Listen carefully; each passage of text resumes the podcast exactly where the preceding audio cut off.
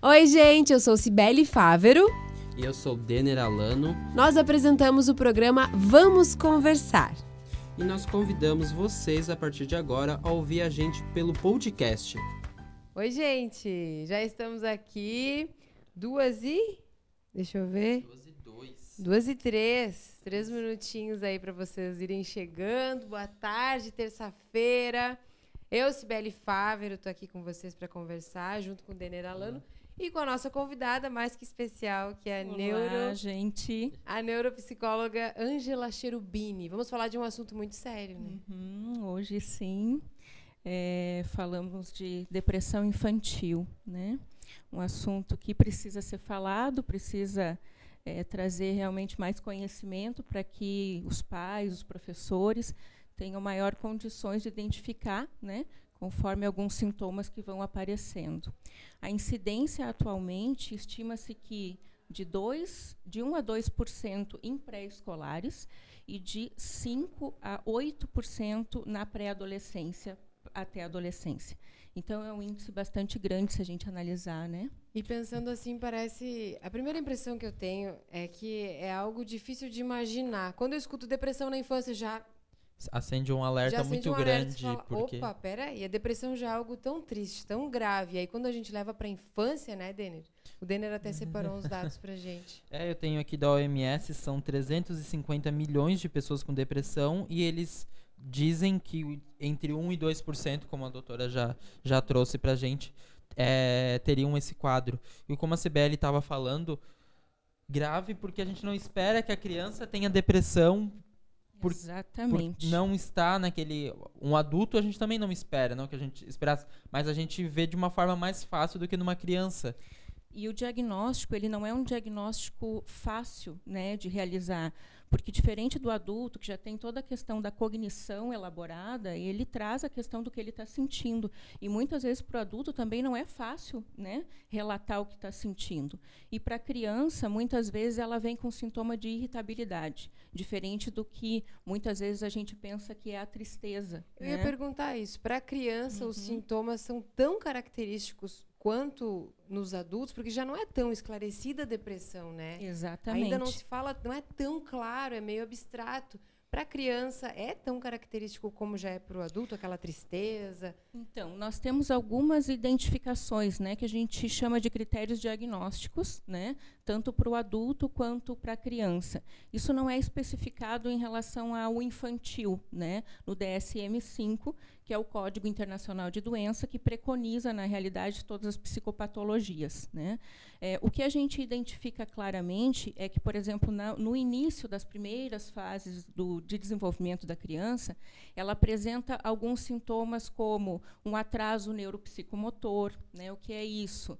É, ecoprese, enurese. Então a criança começa a não ter o controle esfincteriano de algumas situações, então justamente pelo atraso, né, que ocorre por conta dessa questão emocional, né? Além disso, atraso na linguagem. Então a criança passa a ter alguns comportamentos é, de, digamos que ela tenha três anos de idade e ela começa a ter um comportamento de menos idade, né? justamente por conta dessa situação. Já merece atenção. Exatamente. Além disso, questões como é, não ter anedonia, que é né, que não consegue ter o divertimento, Uhum. né, ela não consegue se divertir, ela não consegue aproveitar. é, falando um pouquinho das fases mais para frente na, na questão da alfabetização, essa criança vai ter uma dificuldade social, né, ela vai ter uma dificuldade com os pais de interação e muitas vezes essa irritabilidade que vem por conta dessa manifestação, é, os pais não interpretam como uma depressão. Como assim? Esse menino É está difícil rebelde, imaginar, né? né? É, esse menino está rebelde, ele não faz o que eu quero, né? E aí entra essa confusão, causa irritabilidade, os pais acabam tendo essa irritabilidade também como consequência e acaba tendo essa dificuldade de intervenção e muitas vezes de diagnóstico também, né? Então, nesse sentido, é importante esses sintomas estarem bem Uhum. claros, tanto na família quanto na escola, né? Porque E há fatores que contribuem para esse desenvolvimento dessa depressão infantil? Quais seriam eles, assim? Então, É, na verdade, tem é, indícios que trazem como um déficit biológico, genético e neonatal, genético, digamos então. assim. Mas hoje, o que a ciência traz e preconiza é que, na verdade, não há exclusivamente um fator genético. Entra uma questão que é tida como epigenética, né? Que é a interação da genética com o ambiente. Então, fatores genéticos isolados, eles não preconizam, eles não é, desenvolvem a depressão. Eles precisam dessa interação. Então, situações, o, convívio dela, é, o que ela enfrenta, talvez Exatamente. acabe desencadeando. É. Hoje a gente tem uma questão psicossocial muito grande, né? a dificuldade muito grande das famílias. É, então, situações, às vezes, de negligência, violência, é, e isso acaba gerando um ambiente muito, digamos assim, a, propício para que desenvolva. A doutora falou uma né? palavra que eu queria puxar, que é o hoje. Primeiro, quero agradecer a participação de vocês. Mandem perguntas que a gente vai respondendo aqui ao vivo. Estamos ao vivo com vocês. Depois também podem compartilhar para que as outras pessoas assistam depois do horário a nossa live. Estamos falando de depressão na infância, um assunto muito sério e que serve para você que tem filhos ou para você que conhece pessoas, todo mundo, né? Tem criança por perto, seja na escola, seja vizinho, seja parente. E é importante esse alerta. A doutora falou a palavra hoje. Isso me veio muito à cabeça, porque a impressão que eu tenho na minha criação é que tudo se resolvia em casa. Tudo se resolvia. Sim. Ah, essa menina tá rebelde. Aí conversava, fazia alguma coisa, tirava o videogame, tirava o brinquedo, daqui a pouco devolvia, estava tudo resolvido. Não, não é algo muito de hoje ou o diagnóstico só que é atual?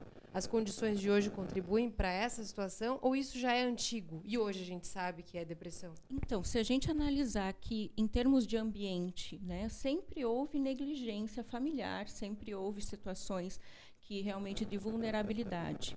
O que ocorre também, o que a gente vê é que tem uma demanda, principalmente uma demanda no consultório, é que tem fatores ansiogênicos, né, atualmente, se a gente pensar em termos de tecnologia, né, em termos de as próprias redes sociais, porque as, as crianças já têm acesso desde muito cedo. Então ocorre uma comparação muito grande nesse movimento. Né? Então, hoje, a aceitação antigamente na escola era se o amiguinho queria brincar com você e tinha essa interação social, né? essa interação na escola, a interação com os primos. Hoje, a aceitação ela é muito vista com o número de likes que recebe. Né? Então, eu já escutei isso no consultório, de que, como assim, né, a, a menina posta uma foto, não recebe o número de likes que a outra amiguinha postou num dia anterior, que era similar. Então, a gente acaba tendo essa questão que acaba favorecendo muito esse processo também né, de ansiedade e outras situações que podem desencadear. Né? E aí a gente começa também a pensar e, e, trazer essa questão da comorbidade. Né? Então, o que a gente identifica muito é que, além da questão da depressão, vem comorbidade, que é o que vem também junto com o nuclear, do que a gente uhum. identifica como sintoma, né? a questão é, do transtorno de ansiedade, o transtorno de déficit de atenção e hiperatividade. Então, são outras questões que acabam vindo junto com a depressão. Crianças ansiosas também, então, uhum. então, Denner. E, doutora, é, às vezes para os pais é muito difícil enxergar e aceitar é, eu ter um filho, uma criança em casa com depressão, é, também passaria, passa uma mensagem de negligência dos pais por não ter visto, por não ter, não ter cuidado, mas é, como alguém de fora pode enxergar aquela situação e tentar é, ajudar, além desses sintomas que a gente já, já, já abordou no início do programa, tem outros, outros sintomas que poderiam ser, ser vistos de, por pessoas de, de, do círculo de amizade da família? Eu acho que a escola ela é um ambiente que favorece muito essa observação, né? Porque a partir do momento que a criança começa a ter um rendimento inferior ao que ela vinha tendo, né? E não é um rendimento de ah, caiu de 7 para 6, não, caiu um rendimento de 7 para 4, 3. Mudança brusca uma mudança brusca nos né? resultados. Né? Questões de apetite, então isso também modifica bastante na escola é possível observar a questão do isolamento, é uma das características também que a criança apresenta. Né? Então, acaba. E também as outras pessoas, que não somente os uhum. familiares, mas hoje a gente tem também modelos de família que ficam muito com tios, com a voz, né? E eles acabam percebendo essas modificações que às vezes aparece muito sutil. E quem está né? com a criança, seja mãe, pai, tio, responsável, que fica bastante tempo, se observar, vai perceber uma diferença Sem dúvida. no comportamento, né? Sem dúvida. E aí, como resolver isso? Uhum. O caminho para a pessoa perceber que a criança tem, um, tem sensações, tem sentimentos né, momentos ali de depressão, se sente deprimida, aquilo está fora do normal, ou tem alguma alteração no comportamento. E aí, qual que é o caminho que ela faz para conseguir ajudar essa criança, ajudar uhum. a resolver? A primeira questão é realmente partir para um processo de análise médica, né? Tem que levar é, no médico. Tem que levar no médico o neuropediatra, o pediatra, né? Se for necessário, é, se for necessário não, o neuropediatra, o pediatra, o psiquiatra, qualquer um dessas especialidades, né? A gente é, orienta que leve, né? A partir desse processo também é, são realizadas algumas avaliações dentro da clínica. Né? Claro que a clínica ela é soberana, mas a gente conta com algumas questões soberana no sentido de avaliação realmente do comportamento daquela criança. Para dar o diagnóstico. Para dar o diagnóstico. Né? Nós, psicólogos, não damos diagnóstico, né? nós orientamos para o médico para que ele possa realmente fazer essa avaliação, se for necessário, porque muitas vezes a gente identifica também que num quadro é, mais avançado de um processo de depressão, a criança já está com comprometimento cognitivo de memória, fluência verbal fonêmica. Então, isso tudo vai contribuindo também com o desenvolvimento dela na escola, e a partir disso, então, é orientado fazer uma avaliação neuropsicológica, que a gente tem condições, então, de fazer uma habilidade do rastreio cognitivo de todas as da, das crianças, e a partir disso também identificar questões emocionais. Né? Então, então, na dúvida, já leva no médico. Seja o médico, médico, da família, seja no postinho, Exatamente. onde a pessoa tem como referência, é. leve e pede ajuda, que aí Sem o profissional dúvida. vai conseguir já encaminhar para esses exames para diagnosticar. E aí, a partir daí, começar a ver de que maneira tratar, né, Daniel? E sobre o tratamento, isso que eu... criança, um remédio para tratamento para depressão. É, há outras formas indicadas para a criança para não é, cair no, no uso de remédios? Depende muito do caso da criança, né? E isso quem vai preconizar é o médico. Então, muitas vezes o médico, num primeiro momento, ele não insere o medicamento, né? E parte para a orientação terapêutica, né? E aí nós é, trabalhamos nesse sentido com a terapia, é, trazendo essa questão é, mais do manejo das emoções, é, ressignificando pensamentos, trabalhando justamente essas questões mais específicas com a criança, dependendo da idade, muito através do lúdico, né, para que a gente consiga realmente identificar o que está gerando nesse processo todo né, e intervir. Então, dessa maneira, a gente trabalha de forma terapêutica, inicialmente. Em alguns casos, é necessário, sim, a inserção uso do uso do medicamento. Deixa eu registrar a participação das pessoas que estão ao vivo conosco, uhum. porque depois muita gente vai assistir, a gente sabe. Mas agora está o Jair Rodrigues, o Pedro Alves Riso, dizendo agora sim, pai, ó, tá feliz é. o Pedro. O Pedro disse: a tecnologia que nos aproxima usada de maneira errada também nos isola. A gente falou disso agora há pouco, né? Sem dúvida. A Catarina Lepre perguntou, hum, no caso já para adolescentes, como perceber que o adolescente está em depressão? É da mesma maneira que percebe com a criança? Essa é uma excelente pergunta, porque na verdade é, a fase de desenvolvimento na adolescência ela já causa alguns é, sintomas muito próximos, Todo né? mundo pensa que é normal, Todo né? Mundo Adolescente pensa que é, é rebelde. Exatamente, tristeza, né? Aquela fase que, de isolamento. De isolamento. É, o que ocorre é que a gente precisa identificar se isso está de forma muito brusca, se está prejudicando o funcionamento da atividade de vida diária, né?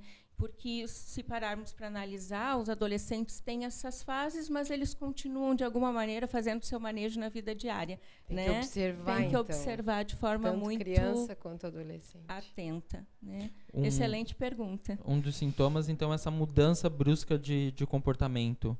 Ficar Exatamente. atento se a pessoa era de um jeito e passou a ficar de um outro jeito num período de tempo curto. Exatamente. É, o que a gente identifica é, são um período de duas semanas. Então, perpassou esse período de duas semanas, permanece esses sintomas de tristeza, isolamento, falta de apetite, o sono é uma é, situação bastante recorrente também, né, dessa falta de sono ou excesso de sono. Então, isso são um dos sintomas que precisa ficar alerta nesse sentido. Doutora, é, a gente falou sobre diagnóstico, tratamento, é que muitas vezes a própria terapia, né, sem medicamento, já pode resolver. A doutora recebe muitos casos desse no consultório? E já aproveitando a pergunta, eu queria saber se, se tem casos de sucesso já no seu caso, é, crianças que foram com esse diagnóstico e que depois superaram, porque a impressão que a gente dá é que vai ser uma pessoa deprimida, né? Uhum. Não, o que eu identifico é que sim, há tratamento de forma assertiva, que as crianças conseguem superar esse processo, lógico, juntamente sempre com os pais. Né? Não existe terapia infantil sem o envolvimento de toda a família, então a gente acaba realmente é, fazendo esse movimento com todos o, os integrantes, inclusive os irmãos, e ocorre sim situações é, que fazem o, a remissão de sintomas, que conseguem realmente lidar e partir para um outro processo, uma outra visualização, né, e, e tendo sucesso sem dúvida. Pode ser um adulto sem depressão, não é porque foi que a criança teve o diagnóstico que vai levar isso para a vida. Não, embora nós temos estatísticas que é, se não tratada esse processo da depressão, né, quando é, crianças, se há essa, essa situação, em torno de 30% após dois anos, é uma probabilidade de recorrência, e 70% após cinco anos. Então, é uma probabilidade de recorrência da doença muito alta. Né? Então, por isso, essa atenção muito clara para que possa intervir a tempo. Tem que acompanhar, então. E quem está no círculo ali, a, a, pessoa tem essa noção, tem o que cuidar ou evitar com, durante um tratamento de uma criança, é, não forçar também, uma, talvez uma saída, uma, uma brincadeira com, com as crianças. Tem a, uma série de, de, Poderia ajudar uma série de indicações suas? Sem dúvida. O, o que quando a gente traz nessa questão do ambiente familiar ou do ambiente da escola, né, muitas vezes hoje a gente identifica que são situações de ambiente pessimista. Né? Então, os pais eles trazem determinadas situações e o que eu percebo muito é que hoje eles, os pais participam muito com as crianças é, informações do dia a dia que precisam ser resolvidas por adultos. Né? Cognitivamente, essa criança não tem é, o, o cérebro é, formado realmente né, com todas as atividades, por exemplo, do pré-frontal, necessário para ter uma condição de execução de tarefa, planejamento. Por exemplo, um problema que a família tenha que resolver e que vai resolver. E talvez a criança escute e na cabeça dela aquilo seja um, um pesadelo, algo mai maior do que é. Seria Exato, isso? e não só escuta, os pais perguntam diante de determinado problema o que, que você acha, né? E isso causa uma ansiedade muito grande na criança.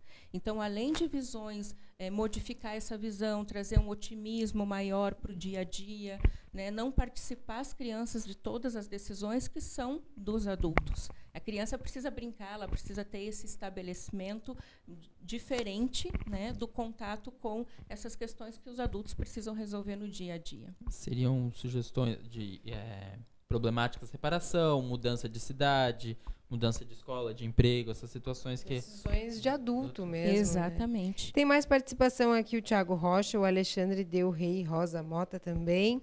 É, o Tiago está perguntando, a gente falou já sobre os principais sintomas que a criança apresenta. A doutora até pode repetir. resumir, repetir para quem tá, para quem começou a assistir agora. E também fala do estilo de vida das crianças de hoje, que é ficar muito tempo nos tablets celular, que acaba isolando ainda mais a criança do mundo, né, das brincadeiras comuns. Uhum. De antigamente, né, cada vez a gente vê menos criança brincando. Brincando, né? É, então, os sintomas nas fases iniciais é um atraso no desenvolvimento neuropsicomotor, né? É, situações como ela vai reproduzir comportamentos que não são de acordo com a idade dela, e não é que ela não esteja com condições de reproduzir o comportamento, ela vai ter um atraso realmente por Se conta... regredisse mesmo. Exatamente, essa regressão, a questão da falta de apetite, a inquietação psicomotora, que é aquela criança que fica o tempo inteiro né, se mexendo e a gente não consegue identificar muitas vezes, essa criança não para quieta, o que, que ela tem exatamente, né? a falta de apetite, falta de sono, falta de vontade de se divertir. Então, se a gente pensar qual é a criança que não quer se divertir, né? E a gente consegue perceber claramente essa anedonia, essa dificuldade de essa criança achar prazer nas atividades do dia a dia.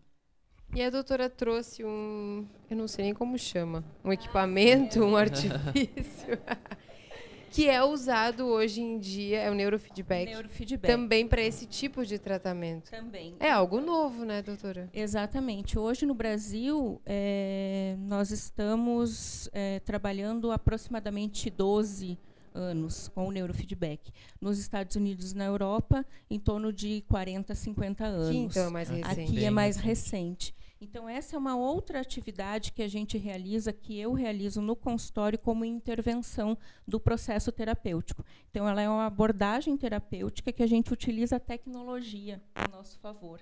né? Então, a gente faz uma mensuração das frequências cerebrais através de uma avaliação e já é muito claro identificar que o que a gente espera em termos de frequência cerebral numa criança que apresenta ansiedade, sintomas de depressão, a gente consegue identificar aqui já frequências disfuncionais de acordo com cada região do cérebro. Então, para a gente entender de maneira simples, existe um padrão médio e aí ali já aparece se está muito abaixo, se está muito acima, se está Exatamente. desnivelado, ajuda também no diagnóstico. Então, e a perceber se melhora, né? Uma praticamente touca touca. onde a gente faz a mensuração e também faz a intervenção. A intervenção é feita através de jogos, é, filmes, onde a criança consegue ver, né? E aí a gente faz essa aprendizagem cerebral, que é o que o neurofeedback é, uma aprendizagem cerebral. Então, uma vez que a gente identifica que essa questão está não está de acordo com o que a gente espera,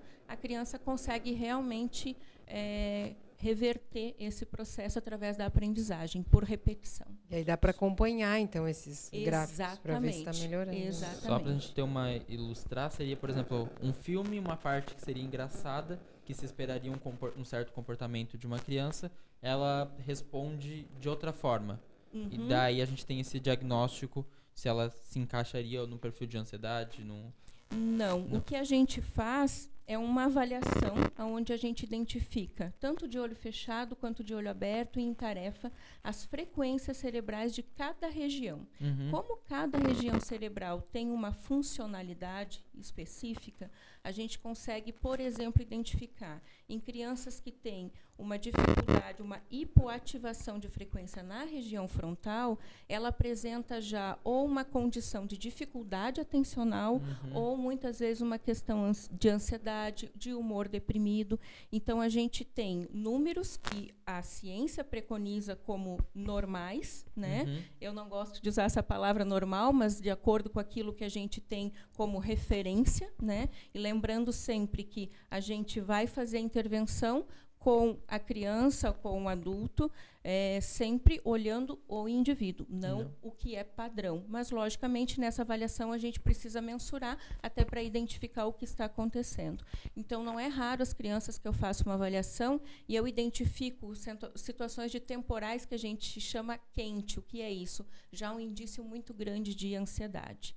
E aí a intervenção ela é realizada através de jogos, aonde a criança vai sempre fazer esse treinamento cerebral, ativando, por exemplo, a, a região que está em desacordo conforme a gente identificou na avaliação. Então ela vai fazer joguinhos, é, o- eu brinco com eles que na verdade o controle remoto é aqui no cérebrozinho deles, Uhum. né? Então eles conseguem, é, go- ah, eles gostam bastante das atividades e dessa maneira a gente vai conseguindo alterar essa frequência cerebral. Bacana. Mais um artifício, então. Mas a gente falou aqui do começo, né? Que às vezes a pessoa acaba percebendo se apavora diante de uma criança que já percebeu que está com comportamento alterado, às vezes deprimido, às vezes mostrando que comportamento de uma criança de idade menor, comportamento alterado na escola, e aí não sabe o que fazer. Procura primeiro o médico, o médico vai fazer o diagnóstico e aí, a partir daí vai se abrir o leque da terapia, talvez o tratamento até com neurofeedback, né, doutora? Sim, sim, sim. Mas é importante realmente cada vez mais esse alerta aos sintomas, né, essas questões, às vezes nós pais diariamente estamos com demandas diárias e não temos o olhar para o filho, achando que ele está ou revoltado ou está fazendo birra, né, tendo esse movimento, e é necessário que a gente tenha um olhar realmente é, mais diferenciado, mais apurado. Essa questão dos tablets também que alguém comentou, né? Algumas é, pessoas falaram uhum. sobre a celular e tablet, tecnologia aqui. Causa significativamente um processo de ansiedade muito intenso, uma dificuldade de concentração, uma dificuldade de atenção, e isso vai gerando né, situações cada vez mais como consequência, além de a gente trazer essa questão do imediatismo, né, porque hoje o dedinho ele vai de forma muito rapidinha. Né? A gente tem que encerrar, né, Denner? Mas eu acho que fica muito claro é, com essa conversa e com esses sintomas que o contrário serve muito, né? Se a pessoa conseguir manter um ambiente mais agradável dentro de casa, saudável, deixar a discussão de adulto para o adulto, incentivar as brincadeiras mais motoras, né? Evitar um pouco ou cuidar o tempo do celular, já vai estar tá fazendo um bom trabalho, né? Com certeza, com certeza. Fazer ambiente, um equilíbrio entre um equilíbrio.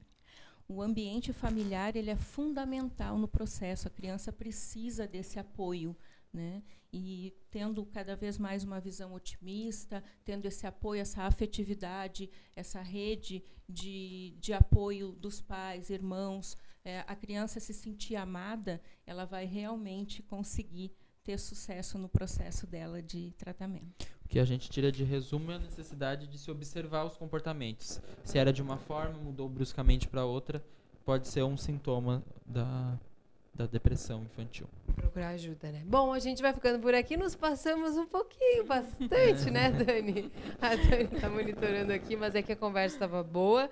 O assunto é importante. Tenho certeza que vocês gostaram e peço que vocês compartilhem para que mais pessoas tenham acesso a esse conteúdo, a esse alerta que a gente está fazendo tão sério, né, Denner? Que é depressão na infância tão importante. A gente agradece quem assistiu e ficou com a gente até o final e quem está vendo agora, depois do, da live. Muito obrigado, doutora. Obrigada a vocês pelo convite. Foi um prazer enorme estar aqui. Obrigada, Obrigada doutora. Até a próxima. Tchau, gente. Até. Tchau, gente. Até terça. É isso, chegamos ao final de mais um Vamos Conversar. Mas se você quiser assistir ao vivo, nós estamos na página do SCC SBT lá no Facebook. Toda semana nós convidamos um especialista com um assunto que é do seu interesse. Então a gente te espera terça, duas horas, ao vivo. Até lá!